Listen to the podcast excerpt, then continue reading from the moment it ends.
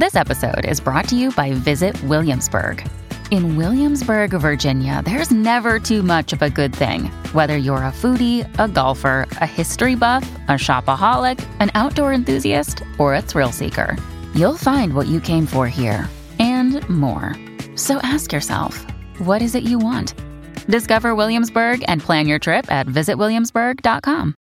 Mom deserves the best, and there's no better place to shop for Mother's Day than Whole Foods Market. They're your destination for unbeatable savings, from premium gifts to show-stopping flowers and irresistible desserts. Start by saving 33% with Prime on all body care and candles. Then get a 15-stem bunch of tulips for just $9.99 each with Prime. Round out Mom's menu with festive rosé, irresistible berry chantilly cake, and more special treats. Come celebrate Mother's Day at Whole Foods Market.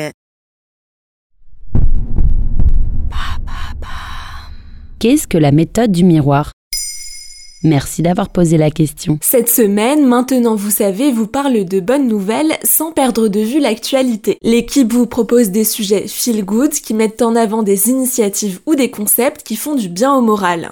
Apprendre à s'aimer et avoir confiance en soi n'est pas simple, mais bonne nouvelle, cela se travaille. C'est en tout cas un postulat de la psychologie positive et du développement personnel. Une méthode bien particulière venue des États-Unis pourra vous aider, c'est la méthode du miroir. Qui a inventé cette méthode du miroir? On la doit à Louise Hay, une écrivaine et conférencière américaine spécialisée dans le développement personnel. Elle s'est faite connaître en 1984 avec son best-seller Vous pouvez soigner votre vie. Elle a poursuivi sa réflexion et sa méthode dans les années 90, alors atteinte d'un cancer. Décédée en 2017 à 90 ans, elle a laissé un dernier livre fondateur, publié en France en 2016, justement intitulé La méthode du miroir.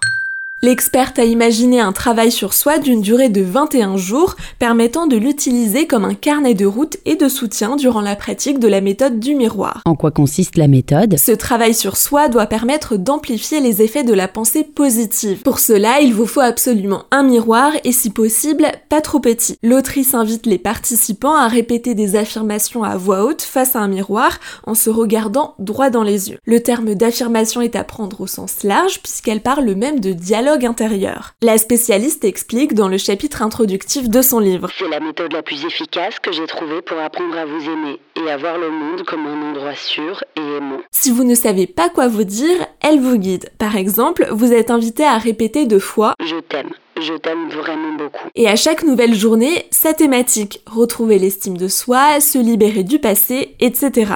Les progrès doivent se faire petit à petit. Ainsi, à l'issue de la première semaine, elle invite à se féliciter et à continuer la pratique. Suit une nouvelle étape, le dialogue avec son enfant intérieur. Enfin, la dernière semaine s'ouvre sur le pardon perçu comme un chemin vers la paix intérieure. Mais comment le fait de répéter ces affirmations peut-il améliorer ma confiance en moi? Pour Louise Hay, ces mots atteignent directement notre subconscient. Les formuler permet de faire naître des idées guérisseuses. Mais 21 jours ne peuvent pas non plus tout changer. Ainsi, l'écrivaine laisse 12 conseils appelant à prendre soin de soi et à s'aimer maintenant et toujours. Et on est sûr que ça marche vraiment La psychologie positive et le développement personnel ont des admirateurs et des détracteurs. Par exemple, la philosophe Julia de Funès qualifie la méthode du miroir d'imposture dans un article publié sur Marianne en 2019. Elle le compare à une nouvelle servitude volontaire. Selon elle, le succès du développement personnel amorcé dans les années 70 vient de la montée de l'individualisme. Alors libre à vous de vous faire votre propre opinion, vous pouvez toujours essayer la méthode du miroir et voir si cela a fonctionné ou non. Voilà ce qu'est la méthode du miroir. Maintenant, vous savez, un épisode écrit et réalisé par Pauline Weiss. Ce podcast est disponible sur toutes les plateformes audio et pour l'écouter sans publicité, rendez-vous sur la chaîne Bababam Plus d'Apple Podcast.